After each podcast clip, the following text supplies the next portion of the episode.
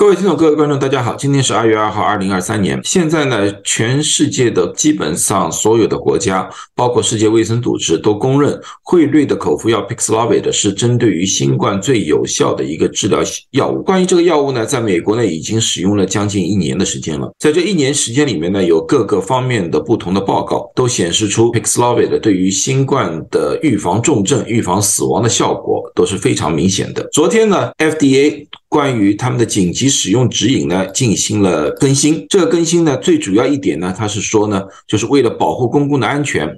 在昨天二零二三年二月一号，它的新的建议就是不再需要进行阳性测试，只要医生或者药剂师认为患者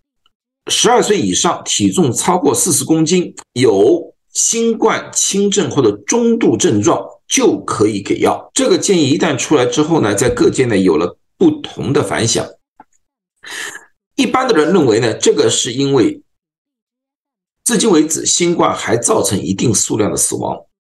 而新冠的口服药 Paxlovid 是至今为止最有效的，所以说呢，FDA 想扩大这个药物的使用。第二呢，这个药物呢必须是在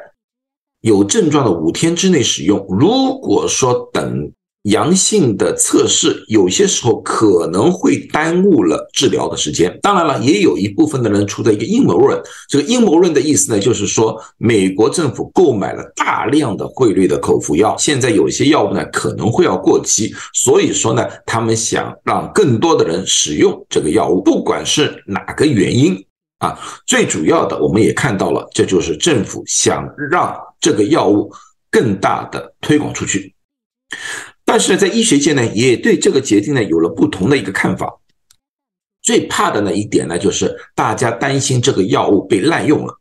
因为如果没有阳性反应的患者，他们有可能是其他的病毒的感染，比如像流感的感染。在这种情况之下的话，使用 Paxlovid 是没有作用的，反而造成了大家的一个滥用。另外一点呢，就是滥用的一个后果，就是造成抗药性。那么这个抗药性的产生，就对于以后的疫情的防控造成了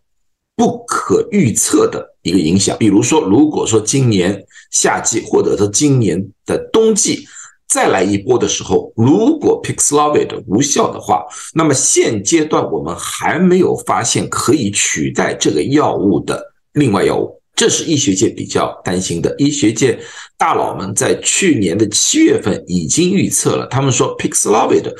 不是说会不会有抗药性，而是什么时候会产生抗药性。这个在医学上面是肯定会产生的。我们现在只是想把这个抗药性的时间尽量的延长啊。那么在这种情况之下的话，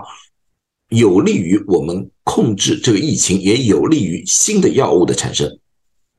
所以我对大家的建议就是说，在没有确定自己是新冠感染的时候，不要自己胡乱的囤积这个药物或者滥用这个药物，尽量的还是要咨询自己的医生或者药剂师。最后，祝大家都健康，谢谢大家。